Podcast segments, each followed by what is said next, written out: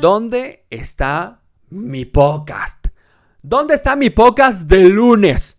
Este señor me prometió un programa no el martes, no el miércoles, no el jueves a la hora que se le hincha el huevo al señor. No, no, no, no, no.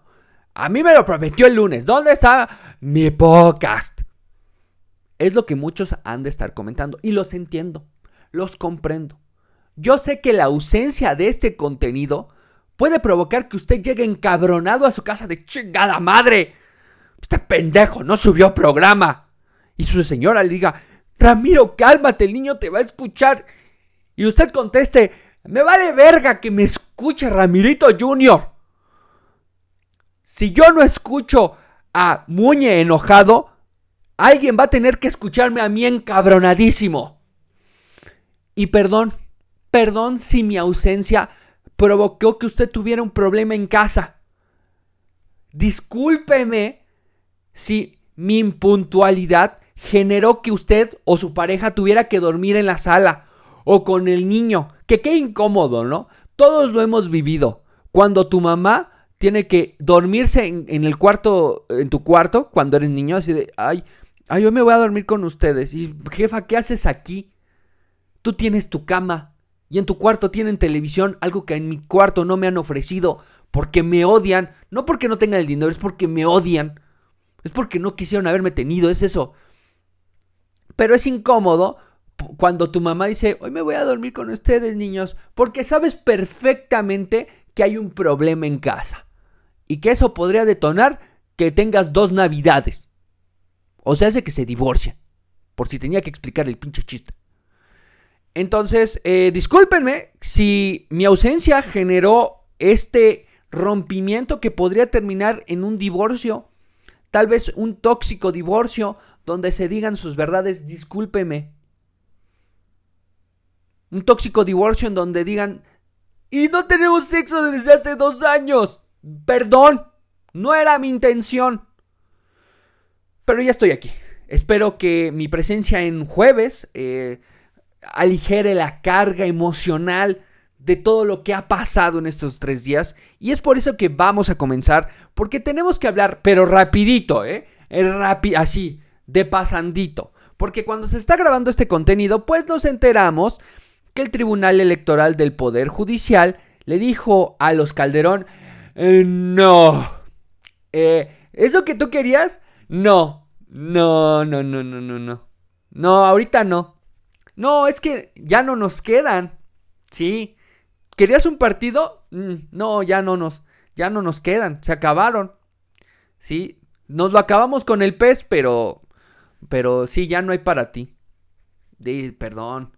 Ay, no, qué desgracia. Y yo quería, y yo quería darte un partido, ¿eh? Porque, o sea, la neta, la neta dije, ay, los calderones son bien buen pedo, pero, pero ya no había. No, no. Entonces, hablemos de esto rápido, porque la verdad, seamos honestos.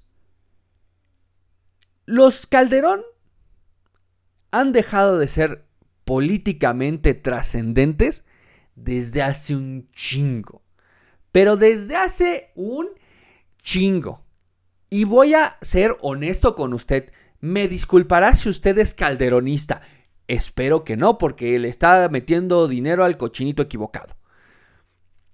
Calderón nunca fue trascendente. Calderón llegó a la presidencia porque se trepó a la elección del 2006 casi cerrando, ¿eh? El favorito en ese momento era Santiago Krill. Le voy a decir qué tan intrascendente era Felipe Calderón. Cuando existía el privilegio de mandar, todos tenían el actor que, que interpretaba a diferentes políticos, ¿no? Eh, Germán Ortega interpretaba a, López Obrador. Arad de la Torre interpretaba a Madrazo. Este, Freddy Ortega interpretaba a, Diego Fernández de Ceballos.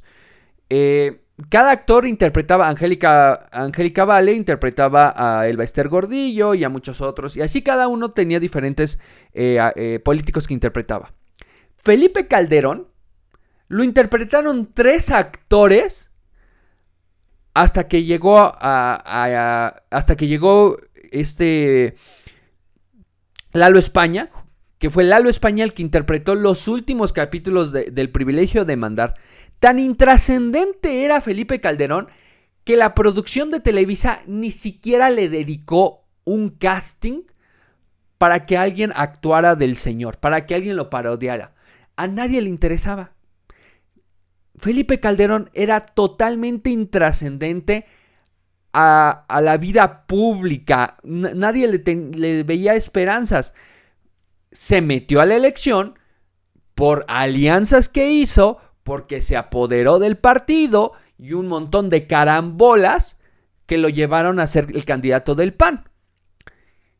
Tan intrascendente era el señor que ganó, y si usted no me está viendo, estoy entrecomillando en el aire porque es un gran entre comillas,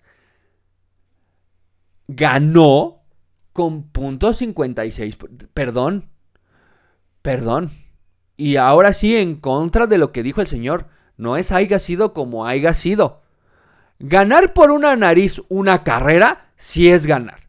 Ganar una elección por punto 56 es una puta tortura. Para los que vas a gobernar y para ti. Y ya lo probamos, ya lo descubrimos. Es una puta tortura ganar con tan poco porque no tienes legitimidad. Porque la mitad de las personas que fueron a votar dijeron, no mames, nosotros no votamos por ti. Obviamente el resultado fue que se, que se quiso legitimizar inmediatamente como ¿Cómo, ¿Cómo se le ocurrió a este señor? Ay, ¿cómo es que voy a hacer que las personas me quieran? Claro, voy a, declararle la guerra al, narcotráfico. Su puta madre. No mames. Eh, le voy a declarar la guerra al mar. Oh. Y mire, no es que. No, no es que el narcotráfico sea invencible. Lo que es invencible es el consumo de drogas de los Estados Unidos. Eso es lo que es invencible. Es, como ya lo dije, es como agarrarte a puñetazos al mar, ola por ola. El problema es que al declararle la guerra al narcotráfico, lo único que ocasionó es que retó a lo que es una empresa. El narcotráfico es una empresa. Si usted no estaba enterado, hoy le informo que el narcotráfico es un cúmulo de empresas, es una industria que genera miles de millones de dólares al mes. Es una industria con recursos ilimitados, sin, sin tener una, un apego a la ley. La ley se la pasan por los huevos. Ah, oye, es que estas son armas de uso exclusivo del ejército. Ay, sí, sí, ven, manda, tráeme una bazooka. Ya la pedí a Houston. Meterte con el narcotráfico debes de hacerlo de manera inteligente. No digo que no lo debas de hacer. Pero si, si el consumo de Estados Unidos no para y no están regularizando las drogas, pues tampoco tú te puedes meter en una alberca de sangre solamente para, para legitimizar tu gobierno. Entonces, lo único que provocó fue al querer legitimizarse que la gente dijera, ay, mire ese, pel ay, mire ese chaparrito pelón que quiere acabar con el narcotráfico para salvar a nuestras familias. es que míralo, es tan bueno. Él, él es el bueno, él es nuestro presidente, no ese pinche comunista ahí que habla raro, ese que nos quiere convertir en, en, en Cuba. Ese adorador del Che Guevara, no, no, no, no, no. Felipe Calderón. Este chaparrito que no sé por qué se ve tan mareado y y suda y... Ah, caray. Como que está dormido. Ah, ya despertó. Ay, pero está haciendo viscos. Ay, ay, güey. ¿Estará bien? Se ve medio... medio indispuesto. ¿Habrá tomado al... No, no creo. Es el presidente del país. Y esa, y esa es la historia de Felipe Calderón siendo trascendentemente... no, siendo políticamente trascendente. Porque realmente antes y después de su gobierno, pues no tanto, ¿no? Se supone existía un pacto con Peña Nieto para que después de Peña Nieto, pues se le abriera el camino a Margarita Zavala. Y no sucedió. ¿Por qué? Porque el, el, el lastre, el ancla que jala a Margarita Zavala, aparte de su forma de hablar, de su poca capacidad de argumentar sus puntos, de su reducida posibilidad de darle puntos a favor a su a su historia política, pues está el lastre de Felipe Calderón y la idea de que si llega alguien que es esposa de, de del señor Calderón Hinojosa, probablemente volvamos a lo mismo.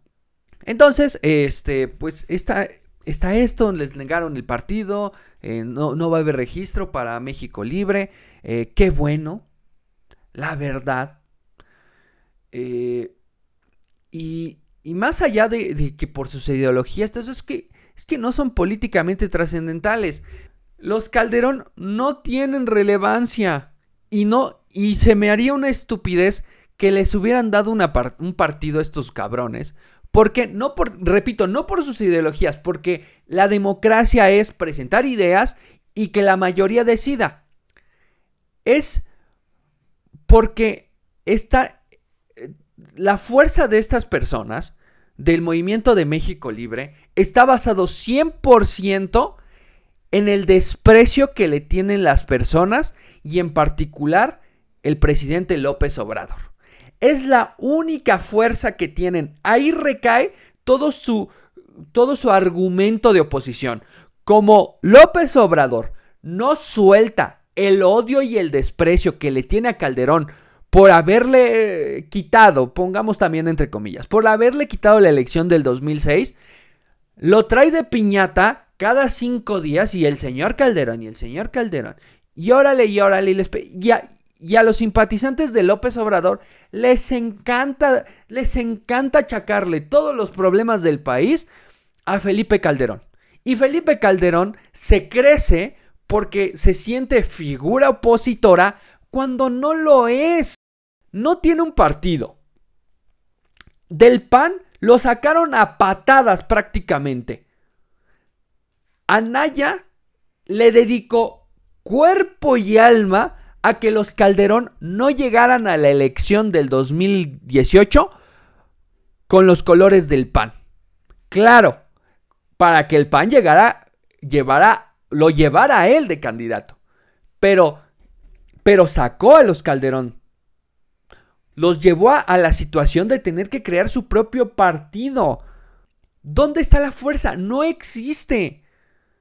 Todo fue una carambola de casualidades para que Felipe llegara a la presidencia y después de la nada, a través de impulsos mediáticos, se creó la idea de que Margarita podía ser presidenta. Pero en el momento que le soltaron un micrófono, Dios Padre, protégela de todo mal porque no puede argumentar un punto.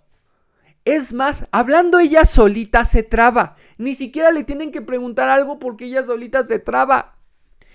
¿Cuál es el cargo que ha desarrollado Margarita Zavala del 2012, que acabó el gobierno de su esposo, a hoy, 2020? Ocho años y la señora, ¿qué ha hecho? Díganme ustedes, ¿qué ha hecho la señora? ¿Dónde ha gobernado? Para que pueda decir, ay, pues yo quiero ser presidenta o quiero tener mi partido. No lo ha forjado, no tienen la experiencia. Disculparán ustedes, cuando yo veo a alguien tan desarticulado políticamente, pues sí tengo la preocupación de que sea su esposo el que tome las decisiones, ¿no? Perdón. Sonaré misógino y me quieran cancelar, pero es lo que se ve. Entonces, Qué bueno que no se le dio el registro. Dejemos ya a los Calderón. Sí, fue un sexenio de mierda. De mierda. Pero no podemos corregir el pasado. Lo que podemos es esclarecerlo. Lo que podemos es investigarlo. Y si hay alguien responsable de actos de lesa humanidad, delitos de lesa humanidad, órale, a la cárcel, cabrón. Pero es lo que nadie quiere hacer. ¿Por qué? Porque como ya dije, Felipe Calderón es la piñata favorita del presidente. Y el presidente quiere esa piñata porque es la oposición que quiere. Esta oposición retrógrada, de derecha, eh, eh, esta oposición que ya no puede crecer porque Felipe Calderón ya no puede volver a ser presidente y porque Margarita Zavala tiene la misma mancha del sexenio de Calderón. Entonces por eso no los van a meter a la cárcel. Y gracias Señor, gracias Señor y gracias Tribunal de que no les dieron partido, porque ahora sí, ahora sí, no va a haber esta figura opositora de los Calderón que desde la 4T nos quieren vender, porque no existe. Los Calderón no son oposición. Busquemos oposición en otro lado. Tal vez suene horrible, pero tendrá que aparecer del PAN, del PRI, del Movimiento Ciudadano, de esta oposición partidista. Obviamente las organizaciones civiles pues todavía tienen la posibilidad, y siempre deberían hacerlo, de presentarle oposición al gobierno. Porque un gobierno que le permitas hacer todo, pues ya hemos visto en muchas ocasiones y con diferentes presidentes qué es lo que sucede, ¿no? Entonces, qué bueno que no les dieron partido porque esos señores no iban a ser la oposición de México porque ya estoy hasta la madre, hasta la madre de que cualquier pensamiento crítico hacia este gobierno te relaciona directamente con Felipe Calderón. ¿Y saben qué? Felipe Calderón ya no es nada. A partir de ese momento este señor no tiene destino alguno más que, no sé, esperar que se abra otra oportunidad para registrar un partido, que va a ser hasta el 2025. Así que ya chingó a su madre. Ya no va a haber esta figura falsa de oposición que tanto Calderón quiso alimentar como López Obrador quiso crear. No existe. No son realmente oposición. Ojalá, ojalá, miren, y estoy haciendo changuitos mientras miro al cielo y le pido al Altísimo que aparezca una oposición articulada y que sobre todo rete el bluff del presidente. Ojalá. Y bueno, eso es lo que quería hablar sobre esa situación. Y ahora toquemos el otro tema. Se retiró la estatua de Colón supuestamente porque le tienen que hacer mantenimiento.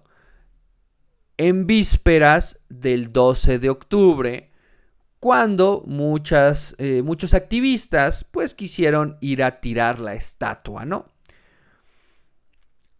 Y ahí se genera el, debate. ¿Qué hacemos con las estatuas de Cristóbal Colón y todas estas figuras del colonialismo? Vamos desde el principio, ¿no? Antes, antes de dar un veredicto. Eh, ¿Qué vamos a hacer? ¿Auditar el colonialismo español? Perdón, pero fue horrible, fue una matanza, pero ¿qué esperaban? Estamos hablando de un choque no de culturas, de civilizaciones. Los dos, estas dos civilizaciones no tenían ni una puta idea de que el otro existía. No había una jodida concepción de la existencia uno del otro. Y uno del otro era tan diferente y tan desigual tecnológicamente que lo que sucedió pues se alimentó por el miedo Ahora, estamos hablando, pues, de una humanidad muy joven. ¿Saben? O sea, si lo vamos a poner como en edades, la humanidad todavía estaba en la niñez. La humanidad estaba aprendiendo muchas cosas, muchas cosas le sorprendía, muchas cosas eh, se cuestionaba, la humanidad iba explorándose. Hagan de cuenta que la humanidad se estaba tocando el pito todos los días, así, todo el tiempo, para saber que era niño, o para saber que era niña, o para saber que, que nació niño y que después quería ser niña. Entonces, esa era la humanidad, tocándose todo el tiempo y experimentando y lamiendo cosas y poniéndole la mano a la plancha. Eso era la humanidad. Este niño que va por la calle con su playerita de tirantes y con mocos secos en la nariz, esa era la humanidad. Entonces, cuando la humanidad tiene un choque de revelación de que, ah, esta parte de mí existe, esta noción consciente existe, pues obviamente lo que sucedió fue algo violento. O sea, tenemos que contextualizar lo que pasó en el año 1492. ¿Fue horrible? Sí. Pero la humanidad, es más, es más, se los pongo así, la humanidad ni siquiera estaba segura de que el planeta era redondo. Cristóbal Colón se cruza con estas islas del Caribe porque ni siquiera llegó a México como muchos creen. Cristóbal Colón se, se cruza con estas islas buscando una ruta para llegar a Japón o lo que las Indias, ¿no? Este, e, e, esta teoría se había forjado antes. Eh, esta teoría del planeta redondo se había forjado antes. Eh, con los filósofos eh, Platón, Aristóteles. Y después con la llegada de la Biblia dijeron, ni madres, güey, el planeta es, es plano. Porque mira, yo camino derecho y es plano. Si fuera redondo, pues ya me hubiera caído, ¿no? No, el planeta es plano. Pero después, pues volvieron estas afortunadamente, como se los dije, la humanidad era muy joven. La humanidad decía, no, es plano, no, es redondo. Yo digo, ay, mira, de seguro la Tierra es plana y está encima de una tortuga. Sí, chinga su madre. Así es, así, así yo digo que es. Eh, entonces, para 1460, imagínense el año que les estoy diciendo, 1460. La gente ni se limpiaba la cola en esos entonces. 1460 dicen, oye, es que es un pedo llegar hasta Japón o China cruzando todo este desmadre de África. No mames, o sea, está, está difícil. ¿Por qué no? Para llegar a, a Japón o China o esa zona de la India, ¿por qué no? Y, y escuchen lo que estoy diciendo. ¿Por qué no vemos si el planeta es redondo y llegamos al oriente viajando por el oeste. Partimos curso para allá y llegamos por acá, porque en una de esas el planeta es redondo. Y ya habían llegado a esa conclusión porque justamente los marinos o los marineros, cuando veían el horizonte como si iba un barco, veían que el barco desaparecía. Si ustedes fueron a la escuela podrán recordar esto. Entonces, esta noción del planeta redondo era, una, era algo más común en las personas que vivían eh, e, e, en las costas o que, trabajaban eh, en, el mar, vaya, que era, pues también era muy común. Entonces decían, ah, mira, cuando, cuando un barco se aleja, desaparece, pero no quiere decir que se, que se cae porque, porque, el, porque volvió, ¿no? Y también cuando los barcos llegaban a puerto, poco a poco se iba revelando la ciudad.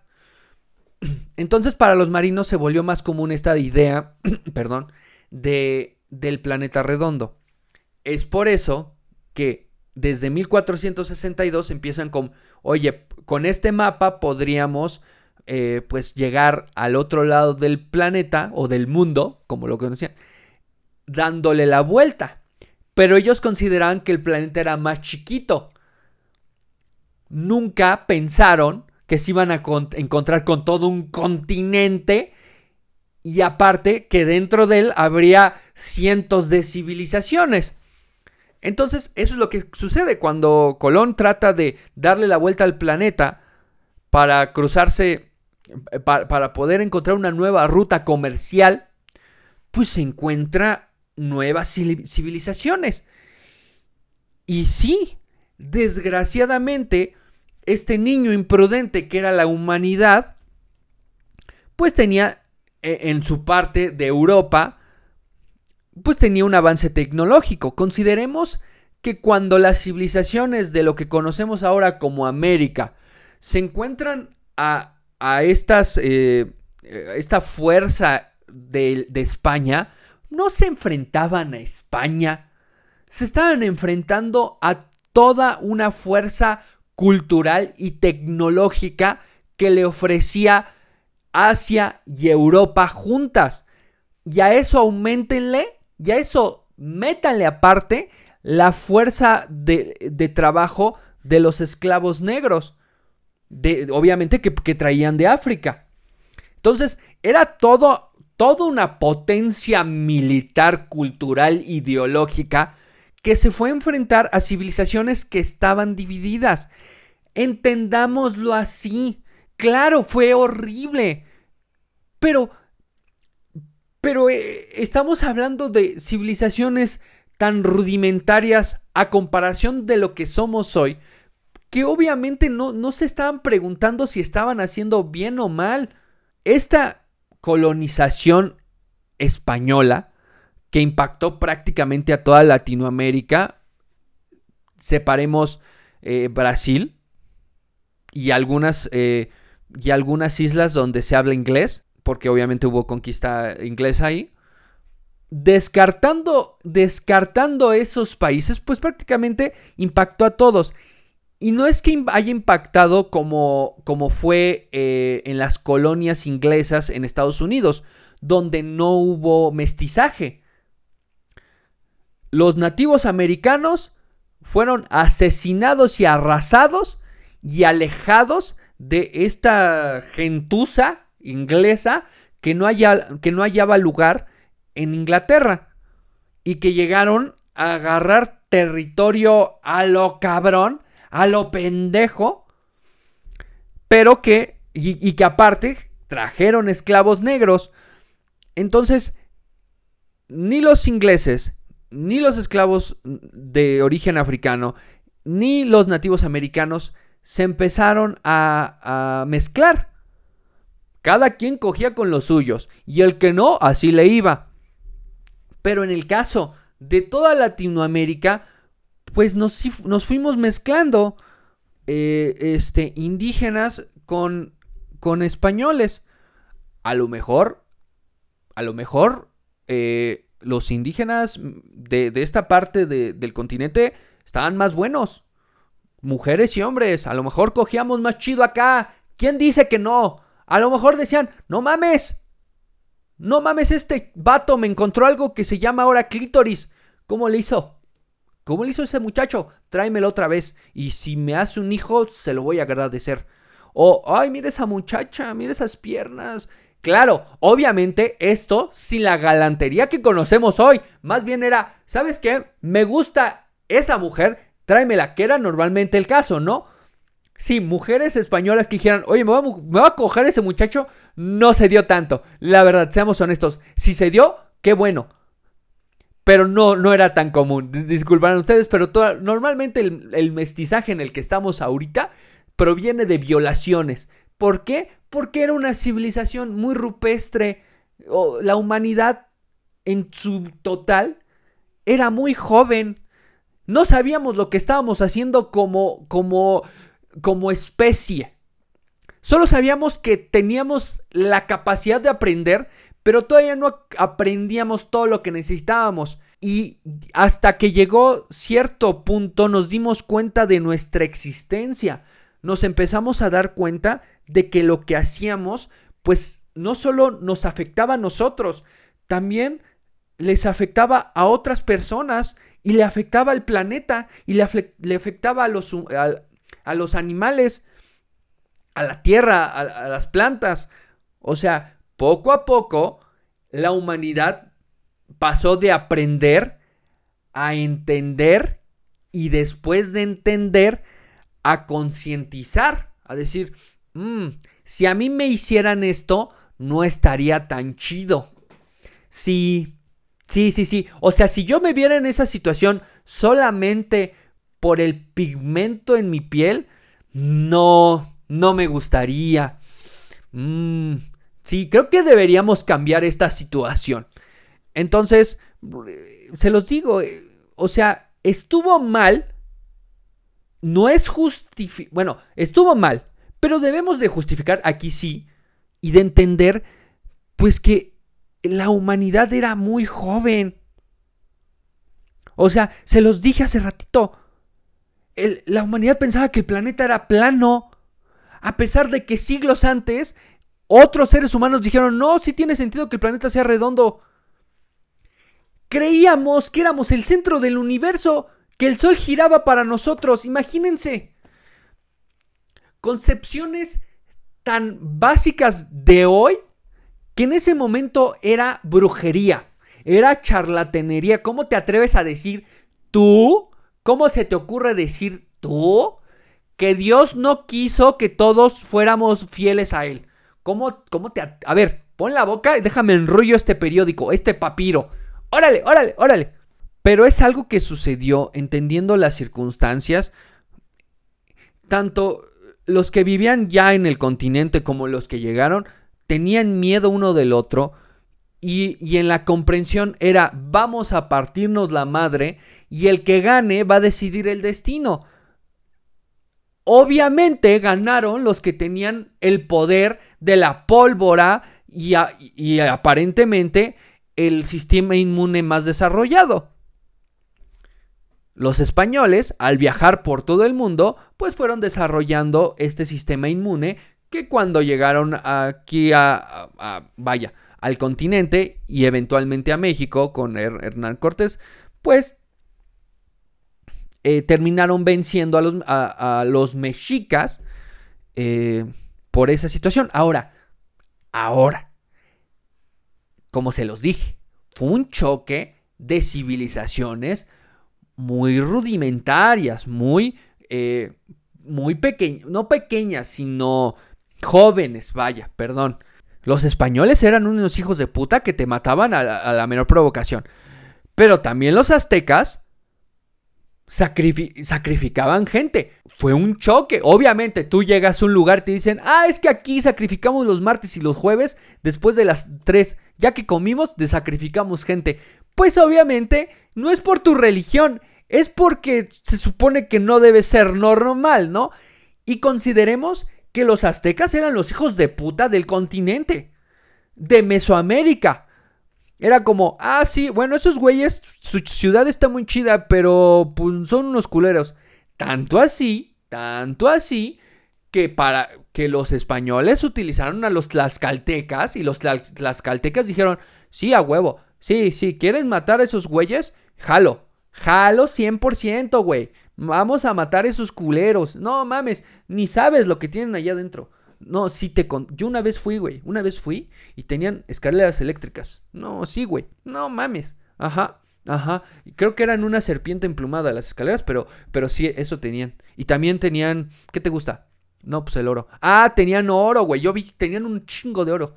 Así como. Eh, como sacaron las uñas y dijeron, ¿ya viste mi uña de oro? Y dije, ah, no mames, pinche presumido realmente entendamos el contexto. No fue que un día Cristóbal Colón dijo, oye, ¿por qué no vamos a matar indígenas? No.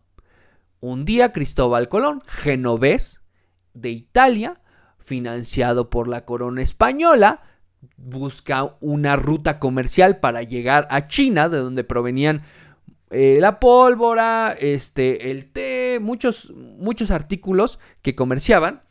Y pues en el camino se encontró todo un puto continente. Se lo encontró, no lo descubrió. El continente ya estaba aquí. Entonces, sí fue un momento horrible, eh, qué triste. Ahora, las estatuas, ok. No las quieren porque representan este, un genocidio, ok. Es parte de nuestra historia, lo, siento. Qué doloroso. Es parte de nuestra historia. Porque sí hubo mestizaje. Nos mezclamos con los españoles. Nuestro código genético de la mayoría de los mexicanos tiene una porción que proviene de Europa. Lo siento. Tal vez sea doloroso, pero así sucede. ¿Quieren quitar las estatuas? Ok, háganlo. Neguemos esa parte de la historia. Yo no, ve, yo no conozco un cabrón que diga, Dios bendiga a Cristóbal Colón y es el personaje más importante de nuestra historia. No, tampoco de Hernán Cortés y todos estos personajes de la conquista eh, española hacia México.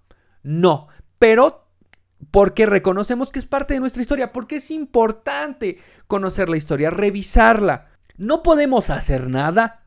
Estamos a 500 años de que eso sucedió y 500 años en lo que la conquista pues fue más del corazón, ¿no? O sea, sí se fueron enamorando de nosotros, ¿no? Dijeron, ay, güey, están, qué, qué guapos están aquí, güey. Ahora, digo nosotros porque tanto soy de aquí como soy de allá. Eh, mi, mi código genético, no se lo voy a negar. Usted que me está viendo en YouTube y se lo agradezco por haber dejado los anuncios, Dios lo bendiga. Eh, pues soy blanco. Porque mi código genético, pues proviene de, de, de gente europea. Perdón, ya sé que no es lo que quería escuchar. Pero también tengo rasgos indígenas, como lo es esta barba que no crece, ¿verdad? Que se queda ahí como, como si alguien me hubiera escupido eh, pelo en la, en la cara, así. Eh, mi, abuela, mi, abuela, materna tenía rasgos indígenas más marcados. Eh, uno de ellos era su cabello totalmente negro y, ah, y, cabrón. De hecho, yo estoy seguro que nunca me voy a quedar calvo por, por eso, por ese rasgo. O sea, a mí me crece el cabello muy rápido, muy, este, muy frondoso.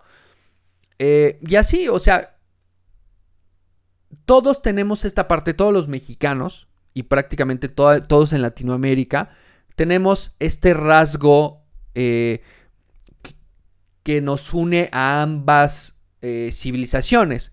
Eh, no, solamente es eh, el pigmento en la piel, es el, la cantidad de pelo en el cuerpo, es la estatura, es también pues, la calvicie,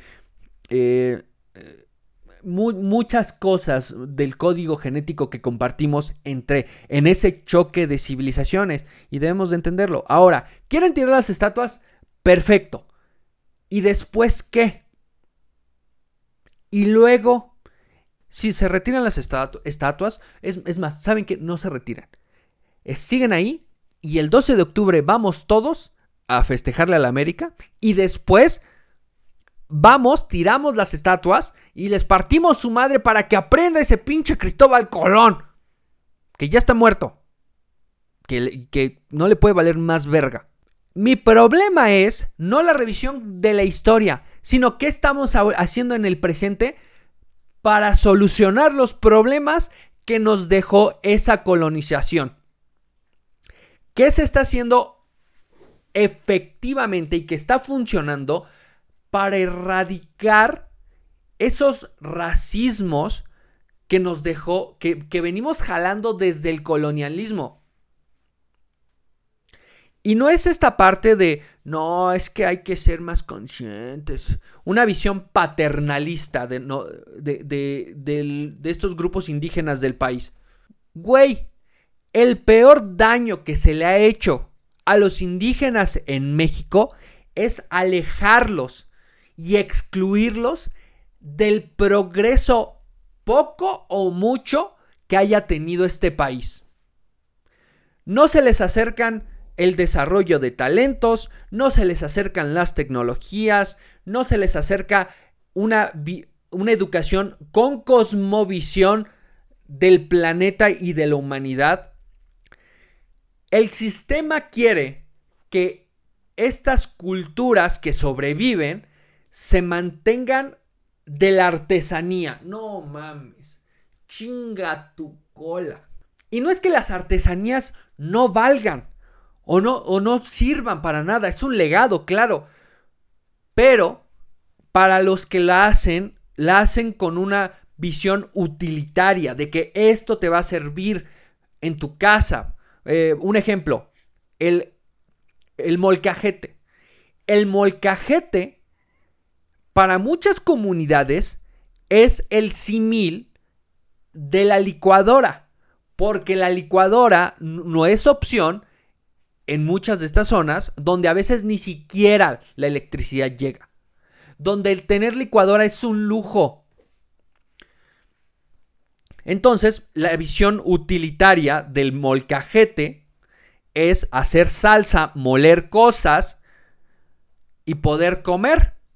Pero cuando se traen o se lleva a ciudades para venderlos, las personas no las compran porque lo ven como una artesanía y una artesanía a veces innecesaria. ¿Por qué quisiera yo? Yo quisiera un molcajete porque son arte, porque es una artesanía muy valiosa. Ay, estaría chido hacerme una salsita molcajeteada, pero nadie hace ya salsitas molcajeteadas. Seamos honestos, quitémonos la venda de los pinches ojos. Ya nadie tiene el tiempo de hacer salsitas molcajeteadas a menos que sea para venderlas. A menos que tengan la intención de que alguien más se la trague. Que qué rica es la salsa molcajeteada. Pero, ¿qué cree? Requiere mucho tiempo para hacerla. Entonces es este choque en la actualidad donde muchas personas le invierten demasiado tiempo, demasiado tiempo en hacer un molcajete van a una ciudad y lo venden por muy poco dinero para personas que realmente no le encuentran un valor utilitario. ¿Por qué? Porque tienen acceso a una licuadora. Entonces, quienes vienen a venderlo, lo vienen a vender en una noción utilitaria y quienes acceden a comprarlo, lo compran porque lo ven como una artesanía, no por un valor agregado.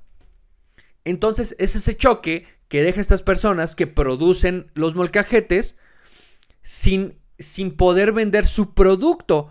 ¿Por qué? Porque para venderlo tienen que cargar piedras. Ya iba a decir cagar piedras, perdón. Tienen que cargar piedras porque esos son los molcajetes piedras. Así en las calles esperando que algunas personas digan, ay, yo necesito uno de esos. Que casi no pasa pero vienen a venderlos porque creen que es utilitario, porque creen que alguien lo puede usar. Y las personas no lo compran porque creen que al no utilizarlo, pues es un gasto innecesario. Lo que necesitamos, o lo que necesita, vaya, estas pequeñas culturas que han sobrevivido con el paso del tiempo, con sus lenguas originarias, con sus propias ideologías, es el acceso a poder crear legado. ¿Y cómo lo van a hacer? Alcanzando al resto de la humanidad a través del Internet, de la tecnología, del desarrollo de talentos, de la, creación de arte, para poder expresar su visión única a través de todas estas ramas que ya les dije. Pero como no se les da un acceso completo, entonces estas comunidades se tienen que salir, enfrentarse a este choque cultural otra vez de lo que es estar en una gran ciudad. Y puede ser en México o también pueden decir, ¿saben que voy a Estados Unidos? Y lo mismo. Y se tienen que chocar, enfrentar este choque cultural viéndose disminuidos porque no tienen esta cosmovisión que la mayoría de la humanidad está generando. Queremos resolver problemas de hace 500 años, no lo vamos a hacer. Lo que se hizo ya se hizo y se hizo porque la humanidad era muy, muy joven. Resolvamos problemas del presente. No puede ser que personas crean que la Madre Tierra hace trámites del medio ambiente. Tramita permisos. No. No. Resolvamos problemas de ahorita. Cosas de ahorita que, que están fomentando o que permiten que ese colonialismo sigue afectando. debemos jalarlos al progreso, como ya dije, poquito o mucho, porque seguimos aprendiendo, porque hoy seguimos estando, eh, porque la forma en la que somos hoy y nuestra visión del universo aún está muy joven a comparación de lo que vamos a hacer en 100, 200, 300 años. En 300 años se van a burlar de nosotros, van a decir, pobres pendejos. Estos güeyes creían que solo se podían, que se podían reproducir. Es más, creían que tenían la obligación de reproducirse. pobres pendejos creían que existía un Dios y no 300 mil, como ahora lo sabemos. o sea, somos aún muy jóvenes, pero hoy, siendo más conscientes de nosotros y de nosotros como, como especie, podemos ir entendiendo cómo solucionar problemas y, meterle coco a, mira, esto, esto no está bien, esto no está... ¿Cómo lo corregimos? Yo creo que si la humanidad en el tiempo de la conquista estaba en su niñez, ahorita estamos en la adolescencia, estamos entrando en la adolescencia de la humanidad. ¿Por qué? Porque la humanidad se está haciendo consciente de su ser, de su presencia, al mismo tiempo que somos autodestructivos. Nos encanta hacer cosas que nos van a pasar a chingar. Y al mismo tiempo somos conscientes de qué cosas nos pasan a chingar. Entonces es un ciclo nuevo para la humanidad. Estamos descubriéndonos. Yo creo que la, adolescencia de la humanidad empezó con el Internet o con, la llegada y, eh, y el acceso al Internet porque nos estamos haciendo más conscientes de lo que está pasando a, miles de kilómetros de, aquí. A personas con las que no, no compartimos idioma, cultura, pero que pero con las que podemos empatizar. Nos estamos dando cuenta de muchas cosas nuevas que la humanidad como especie antes no era consciente. Entonces, si estamos en ese proceso, podemos, más allá de ser conscientes, empezar a encontrar soluciones. Decir, esto es un problema, ¿cómo le encuentro una solución? Esto es un problema, ¿cómo encuentro una solución? Alguna vez hablando con amigos, eh, les decía, es que la solución no es, no es dejar intacta esa cultura, sino que esa cultura se mezcle con otras, conozca a las demás y a través de eso pueda presentar su versión, su visión única de la vida su perspectiva, el valor de la perspectiva, que es única. Entonces, solucionemos problemas del presente. Acabemos con tabús, con, ideologías retrógradas. Queremos que. Queremos salvar a las comunidades indígenas. Empecemos a introducir igualdad de género en ellas. ¿Saben cuántas vejaciones sufren las mujeres en comunidades indígenas? ¿Saben cuánto abandono sufren los niños en comunidades indígenas? ¿Cuántos hombres homosexuales no pueden salir del closet porque viven en comunidades indígenas? Traigámoslos para acá. No somos, o sea, el progreso que ha logrado la humanidad hasta ahorita no es perfecto, ni de cerca. Y, nunca lo va a hacer, se lo aviso. Usted se va a morir y la humanidad va a seguir siendo imperfecta. Pero tenemos que reconocer lo poquito que hemos logrado y si queremos que estas culturas sobrevivan, tenemos que acercarlos a este progreso. El progreso ya no se detiene, como ya se lo dije antes. El progreso no se detiene. Y el progreso lo que hace es te deja atrás. Si te chingas y no te adaptas, perdón, si no te adaptas, te chingas y te quedas. Le ha pasado a muchas culturas. Le puede pasar a las culturas originarias de este país o, bueno, de, lo que era eh, Mesoamérica, todo eso, le puede pasar. Pongámosle en acceso estos códigos culturales, ideológicos, que les permitan subirse al progreso que ha tenido la humanidad, tanto tecnológico como de derechos humanos, como de igualdad y solo así, con todo, cuando compartimos un mismo código, podemos empezar a tratarnos de iguales. El problema no es simplemente es que, ay, es que, es que lo tratan mal porque es moreno y todo eso.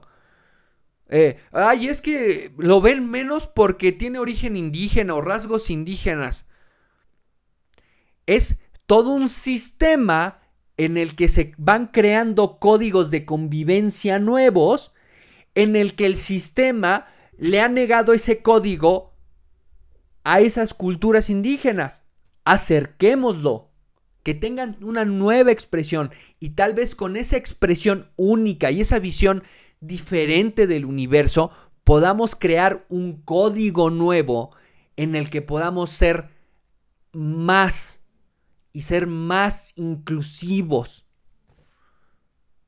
Jalarlos, conocer cuál es su visión, cuál es su perspectiva.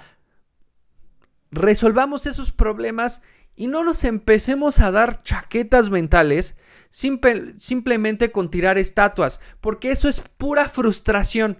Es frustración de no poder resolver un problema, entonces ¿qué hago? Tiro una estatua. Y ya, y eso no va a cambiar ni verga, ni verga. Tirar una estatua no va a ser nada, no va a corregir ni el pasado, ni va a solucionar el presente. ¿Quieren hacerlo? Háganlo. Pueden tirar la estatua que quieran. Es más, ¿saben que hay? Una de, de Juan Pablo II ahí en Insurgentes.